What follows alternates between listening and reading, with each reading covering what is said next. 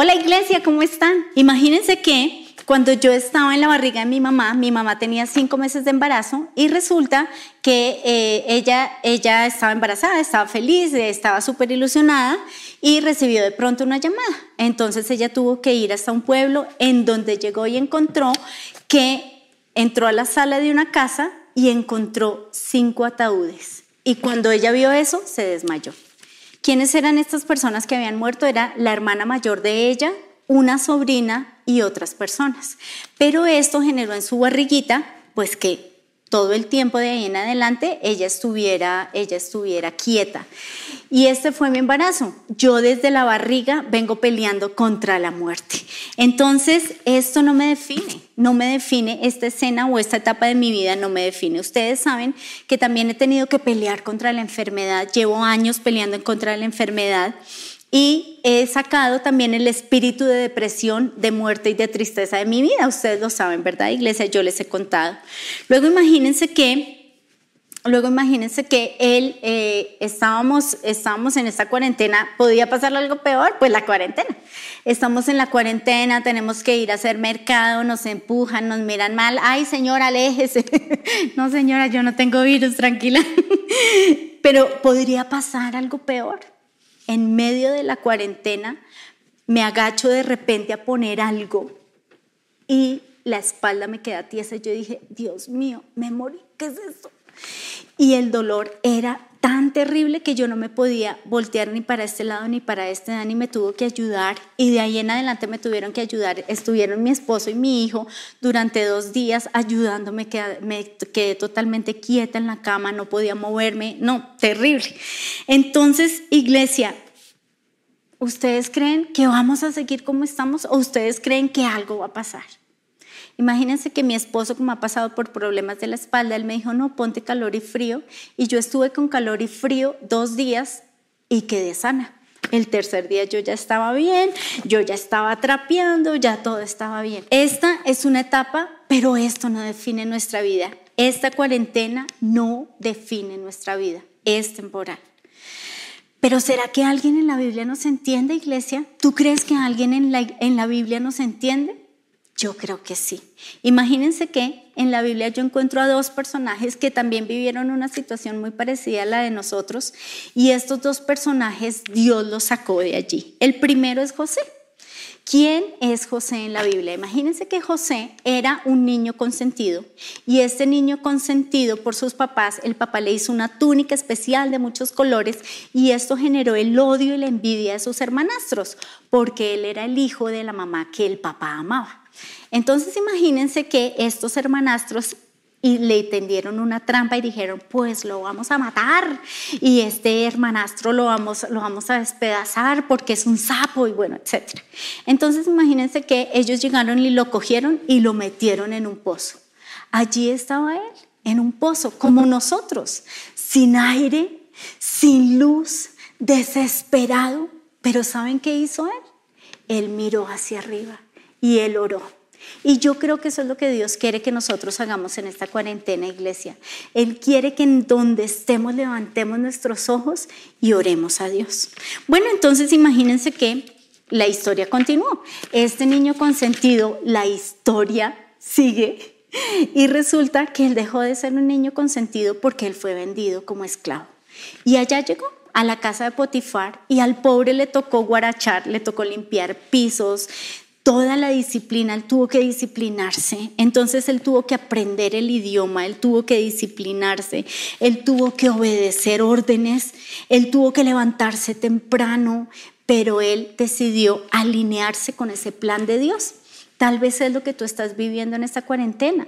Tal vez es eso que tú estás viviendo, que tú sientes como que te toca disciplinarte más y te toca levantarte a tiempo y no puedes perder cinco minutos, porque o si no, la Biblia dice en Génesis 39 del 2 al 4, el Señor bendijo mucho a José en la casa de su amo, de modo que tenía éxito en todo lo que emprendía.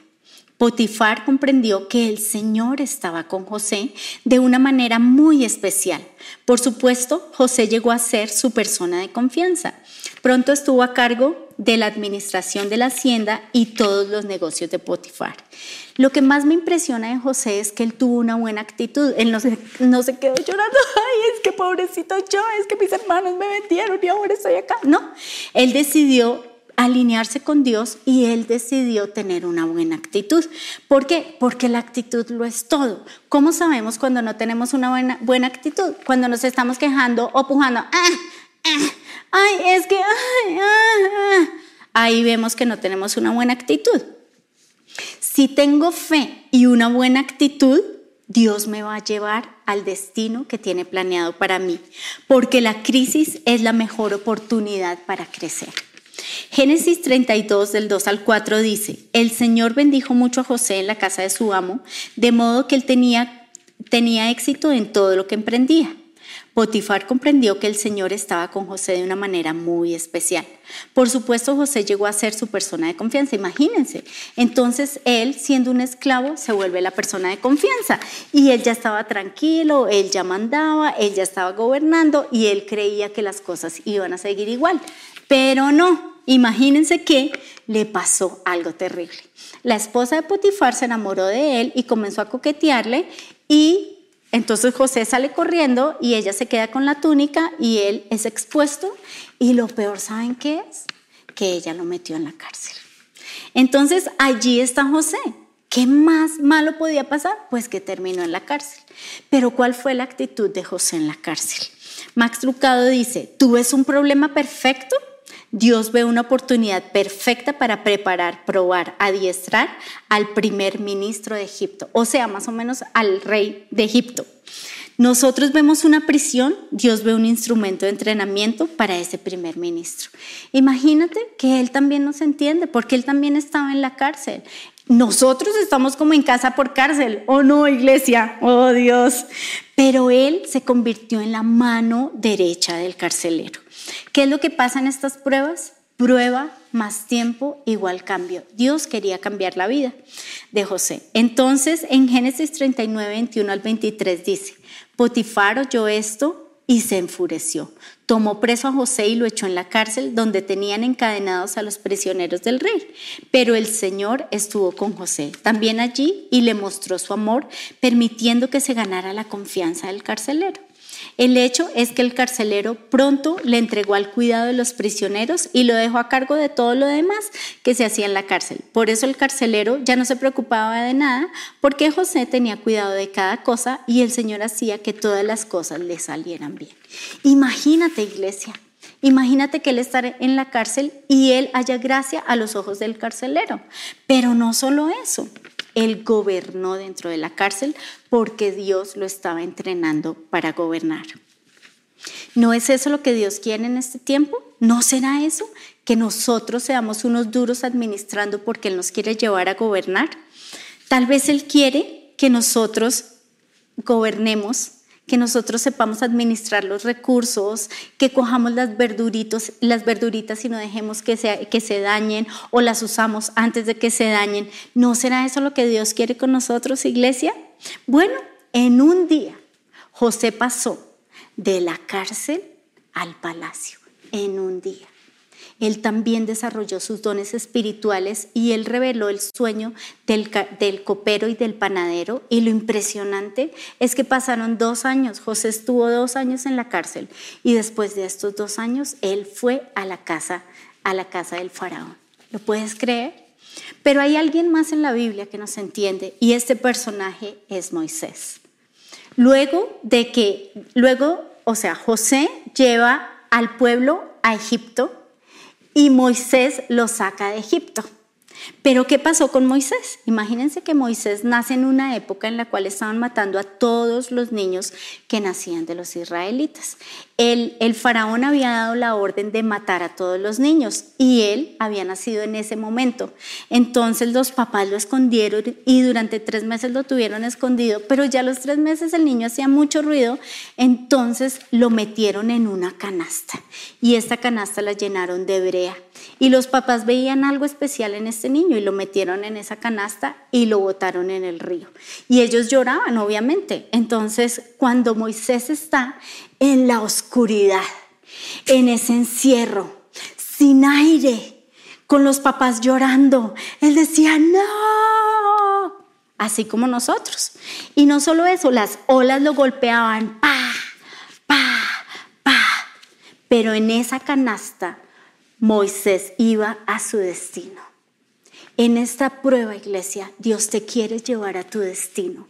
Imagínense que Moisés llega directo a los brazos de la hija del faraón. Y Moisés es entrenado.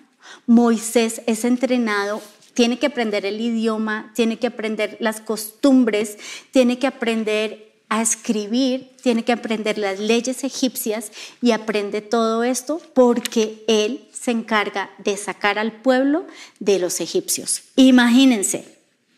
Entonces, iglesia, tú vas a un destino que Dios te ha trazado.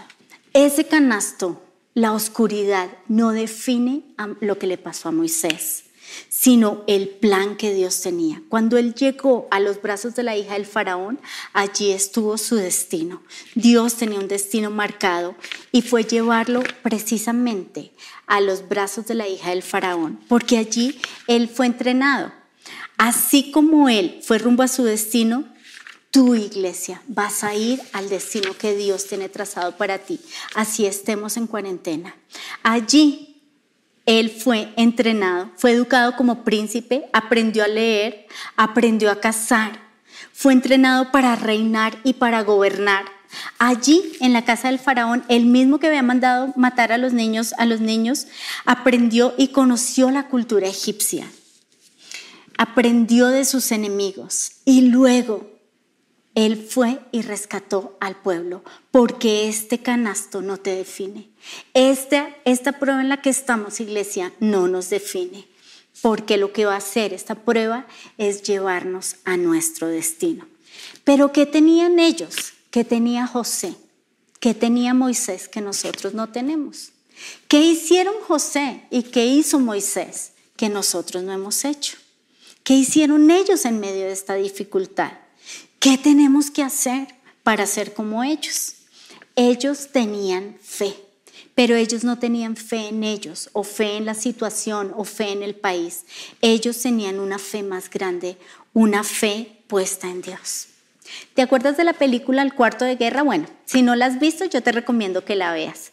Imagínense, les voy a hacer un súper resumen. Imagínense que en esta película eh, la señora tiene problemas con el esposo y llega una viejita y le dice, no, pon versículos y ella comienza a poner versículos por todas partes, los pega por su casa y comienza a declarar la palabra de Dios. Entonces, te reto a que lo hagas, a que pongas versículos y los declares, porque nuestras casas tienen que ser el lugar donde la presencia de Dios habita. ¿Qué más creo que hicieron estos hombres? Creo que hicieron Romanos 12, 12. Y te lo, te lo voy a leer en la traducción del lenguaje actual. Dice, mientras esperas, muéstrate alegre. Cuando sufras por el Señor, muéstrate paciente. Cuando ores al Señor, muéstrate constante. Entonces, Muéstrate alegre, iglesia. No podemos o no vamos a salir de esta prueba si nosotros estamos tristes, amargados, como todas las personas que nosotros vemos, porque nosotros somos diferentes. El Espíritu de Dios está en nosotros. ¿Y saben qué dice la Biblia? Que el, espíritu, el fruto del Espíritu es amor y gozo. Si no tienes gozo, es porque el Espíritu Santo no está en ti. Entonces, ten gozo. ¿Y saben qué más dice la Biblia? La Biblia dice en Juan 15, 11. Les he dicho esto para que tengan mi alegría y así su alegría sea completa. Proverbios 31, 25 le habla a la mujer de Proverbios 31 y dice, está vestida de fortaleza y dignidad y se ríe sin temor del futuro. El gozo es el motor que te da esperanza. El gozo te impulsa para que tengas días felices y un hogar feliz en medio de la prueba. El gozo te, recuerda y te da la esperanza que esto va a pasar. Entonces, iglesia, ten gozo. Lo siguiente es muéstrate paciente. Lo que me impresiona de estos dos personajes es que ellos fueron pacientes. Ellos en medio de la prueba fueron pacientes y por eso llegaron a su destino. Entonces, ¿cómo vamos a mostrar esta paciencia? Imagínense que mi hijo está estudiando cinematografía digital y él, él me cuenta que los directores hacen el desarrollo de los personajes y tienen a este personaje aquí y lo quieren llevar allá. Pero para eso el personaje tiene que aprender cosas o este personaje tiene que desarrollar pruebas o tiene que hacer ejercicio, etc.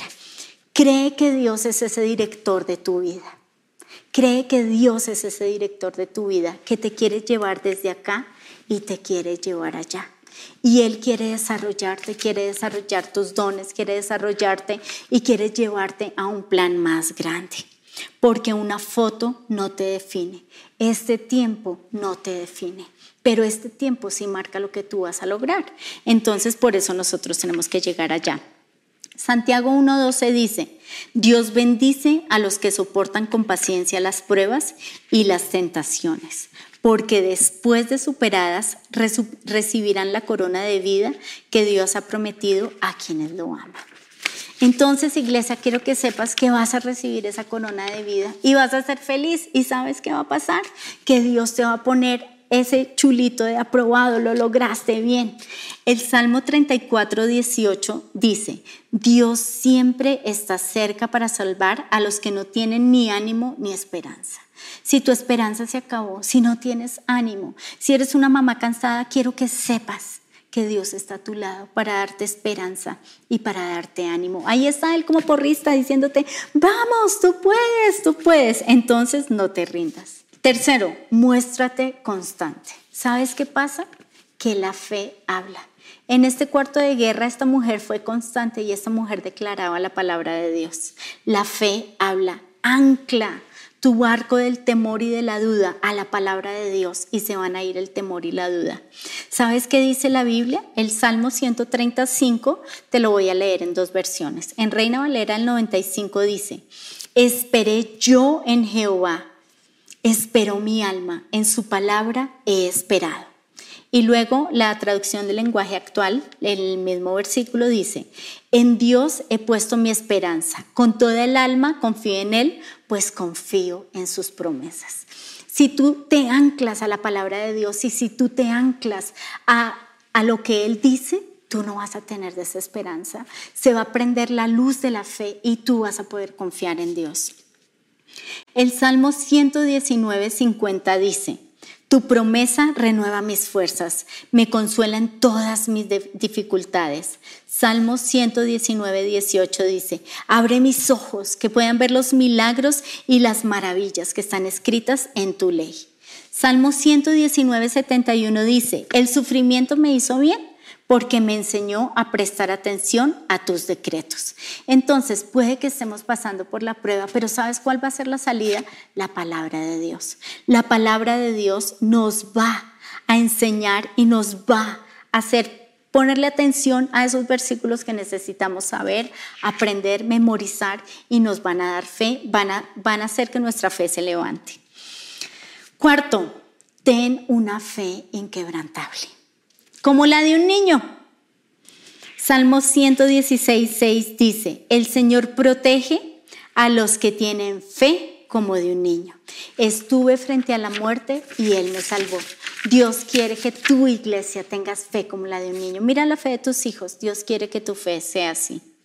Salmo 20, del 1 al 5 dice, que el Señor responda a tu clamor en tiempos de dificultad que el nombre del Dios de Jacob te proteja de todo mal, que te envíe ayuda desde su santuario y te fortalezca desde Jerusalén, que se acuerde de todas tus ofrendas y mire con agrados todas tus ofrendas quemadas, que Él, o sea Dios, conceda tus deseos, los deseos de tu corazón y haga que todos tus planes tengan éxito. Que gritemos de alegría y cuando escuchemos de tu triunfo y levantemos una bandera de victoria en el nombre de nuestro Dios. Que el Señor conteste a todas tus oraciones. Entonces, iglesia, este es un tiempo de levantar al Señor. Este es un tiempo en el cual nosotros debemos levantar en nuestro hogar y debemos atraer la presencia de Dios. ¿Cómo? Una vez más se los decimos, pero creo que no lo han hecho, porque si se los tenemos que repetir en cada prédica es porque creo que no lo han hecho. ¿Qué vamos a hacer? Vamos a aprender y vamos a poner alabanza y adoración. ¿Sabes por qué? Porque cuando tú entres a ese lugar, ¿sabes qué va a pasar? Que tú comienzas a cantar. El gozo del Señor es mi fortaleza. Eh, El Señor es el vencedor. Miro hacia las montañas. ¿De dónde vendrá mi socorro? Mi socorro viene de Jehová que hizo los cielos y la tierra. Y cuando tú comienzas a cantar, tu fe comienza a crecer. Entonces, iglesia, ten fe y anclate a la palabra de Dios. Recuerda, proclama, canta la palabra de Dios. Métela en tu corazón, en lo profundo de tu corazón. Esto va a avivar las, las llamas de tu fe. Y ahí tú vas a poder proclamar la palabra de Dios. Ahora, pásalo por el filtro de la fe. Imagínate que yo tengo una amiga y esta amiga siempre me llama con las malas noticias. Malas noticias. Y yo soy toda bueno, vamos a filtrar esto que me acabas de decir con la palabra de Dios. ¿Qué dice la palabra de Dios? Iglesia, tienes que recordar, en esta época ninguna plaga tocará mi morada, ninguna plaga tocará mi morada. Van a venir momentos de temor, van a, venir momentos de miedo, pero tú proclama la palabra de Dios. El ángel de Jehová acampa alrededor de los que lo temen y los guarda. ¿Sabes qué hace Dios? Dios llega y te coge como si fuera como si tú fueras un pollito y él es la gallina y te abraza.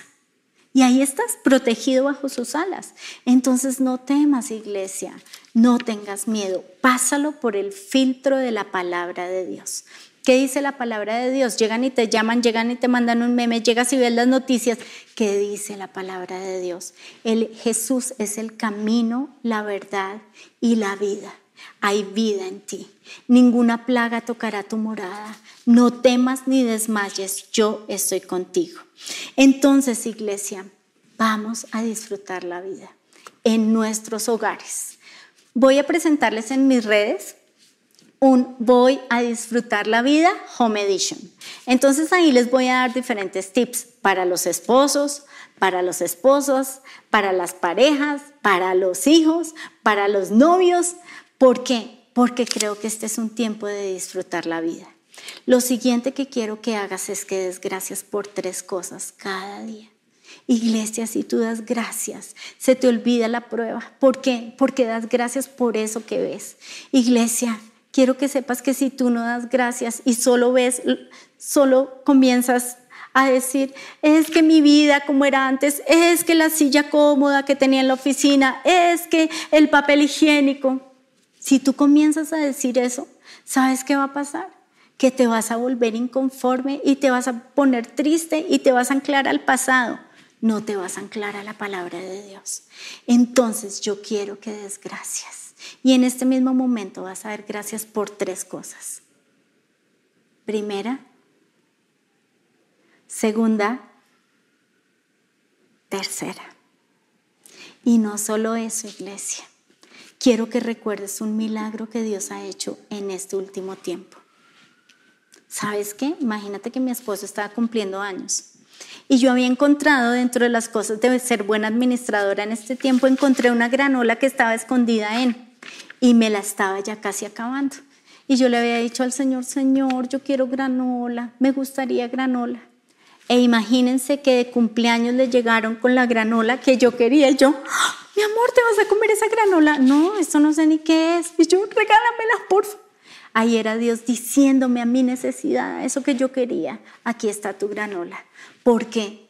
Porque si Dios cuida de las aves, cuidará también de ti.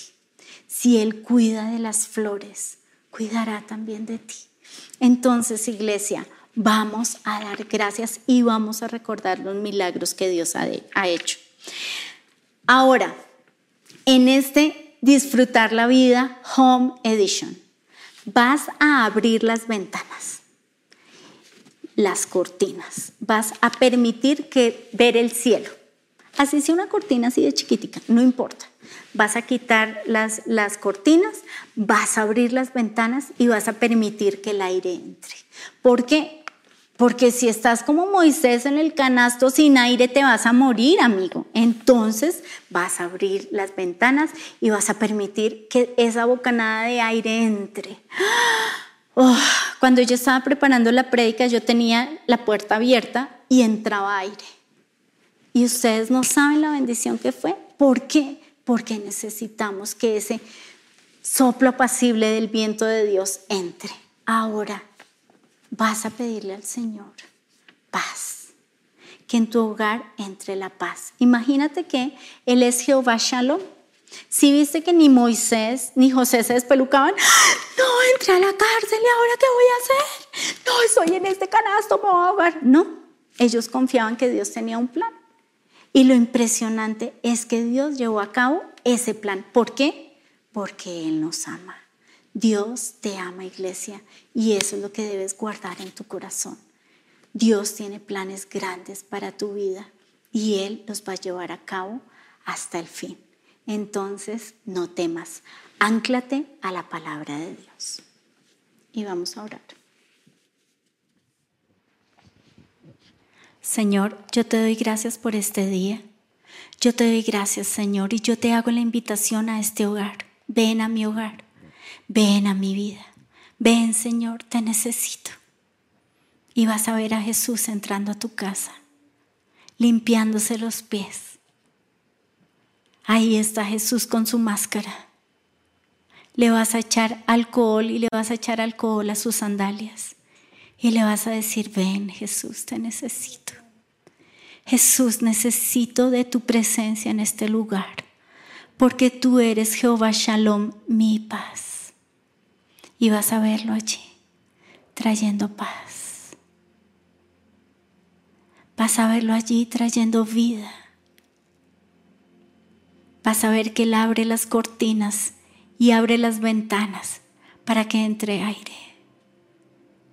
Vas a verlo a Él bendiciendo tú a la cena y diciéndote tranquilo, no va a faltar. ¿Te acuerdas de la viuda? No le faltó. Yo proveí para ella. Yo traje esa provisión. ¿Te acuerdas de Elías? Yo lo alimenté con cuervos, pero lo alimenté. Y vas a ver que la provisión va a estar para ti, para tu vida, no te va a faltar. No tengas miedo. Y no solo eso, vas a ver que la paz llega a tus hijos. A veces has estado angustiado, has estado ahogado, pero Dios te dice, tranquilo, yo me hago cargo de tus hijos. Si yo cuido de las aves, cuidaré también de tus hijos. Y ahora vas a ver todas esas tareas que tienes. Y allí está el Espíritu Santo el Espíritu Santo te va a enseñar. Te va a enseñar a qué hacer. Allí está Él. Y te va a traer amor, gozo, paz, paciencia, benignidad. Y mira al Espíritu Santo entrando a tu casa. Y mira al Espíritu Santo llevándose todo espíritu de angustia, de estrés, de desasosiego, todo espíritu de irritabilidad, de opresión se va en el nombre de Jesús. Pero allí entra Dios, allí entra el Espíritu Santo. Como un río. Y se lleva la tristeza, el miedo, la angustia. Y desata paz. La paz de Dios que sobrepasa todo entendimiento. Allí está. Y te llena. Y te tiñe. Como si fueras una tela. Y tiñe a toda tu familia. Allí está Él. Y el Espíritu de Dios te revela la palabra de Dios. Él la escudriña y Él te la muestra y Él te la recuerda. Y el Espíritu de Dios está en ti y tú estás ungido y el poder que levantó a Jesús de la muerte vive en ti. Y vas a ver al Señor soplando vida. Vas a ver al Señor trayendo gozo. Vas a ver al Señor dándote paz, dándote fe. ¿Sabes qué es lo impresionante? Que Él te da gozo y ese gozo se convierte en tu fortaleza, porque el gozo del Señor es mi fortaleza. Y vas a ver a tus hijos riéndose, y vas a ver que tú y tu esposo se ríen, y entra el gozo, un gozo que dura para siempre. y vas a ver al Señor trayendo paz, porque Él es Jehová Shalom, mi paz. Señor, yo te pido que tú entres a cada hogar con tu paz. Entra la paz, trae refrigerio, Señor, en tu presencia. Derrama de tu presencia en cada hogar. Yo pido, Señor, que en donde esté llegando este mensaje, tú llegues con tu paz. Desata paz. Desata tu presencia, Señor. Señor, que nosotros sepamos que estamos rodeados por tu presencia, Señor. Que nosotros veamos, Señor, que somos como esa gallina que protege a los pollitos, Señor. Escondidos bajo tus alas, Señor. Señor, yo te pido en el nombre de Jesús que tu presencia entre en estos hogares, Señor, y que cada hogar sea el lugar de tu presencia, porque así lo has deseado. Yo te pido, Señor, que así como Moisés y José, nosotros sepamos que tú tienes un plan y que tú vas a llevar a cabo este plan y que no vamos a estresarnos, ni a angustiarnos, ni a morirnos del susto, del miedo, porque tú ya tienes un plan. Confiamos en ti. Gracias Señor, porque tú tienes un futuro y una esperanza. Y gracias Señor, porque nosotros confiamos en ti. Toda nuestra esperanza está puesta en ti. Toda nuestra fe está puesta en ti. ¿A dónde más iremos, Señor, si solo tú tienes palabras de vida eterna? ¿A dónde más iremos, Señor, si solo tú eres el autor de la vida? Yo te pido, Señor, en el nombre precioso de Jesús desata paz. Señor, y todo espíritu de pelea, de contienda, de división que ha venido a los hogares, se va en el nombre de Jesús. Yo hoy le ordeno a todo espíritu de pelea, a todo espíritu de contienda, a todo espíritu de división, se va en el nombre de Jesús, porque tú dices en tu palabra que tú harás volver el corazón de los padres hacia los hijos y de los hijos hacia los padres. Yo te pido, Señor, por las mamás, yo te pido que les des paciencia para enseñar a sus hijos. Yo te pido, Señor, que la paciencia esté en los hogares. Yo te pido que podamos ser pacientes y aunque podamos hablarles y decirles a nuestros hijos, hijo, espérame, estoy haciendo esto o ayúdame. Yo te pido, Señor, que este sea un tiempo en el cual vemos el refrigerio de tu presencia, Señor, en nuestros hogares. Yo te pido también, Señor, que tú vengas y que tú, Señor, seas un deleite. Que leer la Biblia sea nuestro deleite.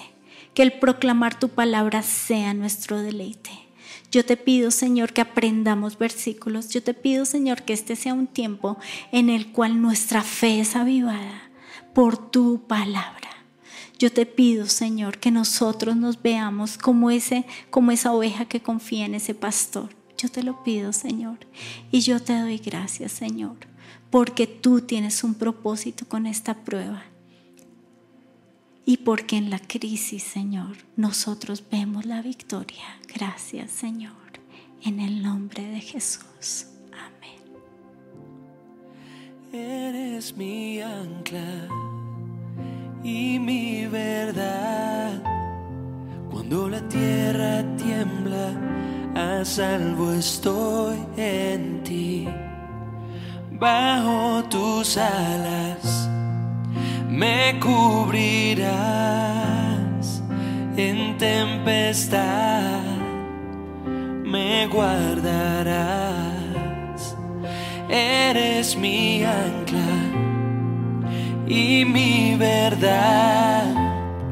Cuando la tierra tiembla, a salvo estoy en ti, bajo tus alas me cubrirás en tempestad, me guardarás.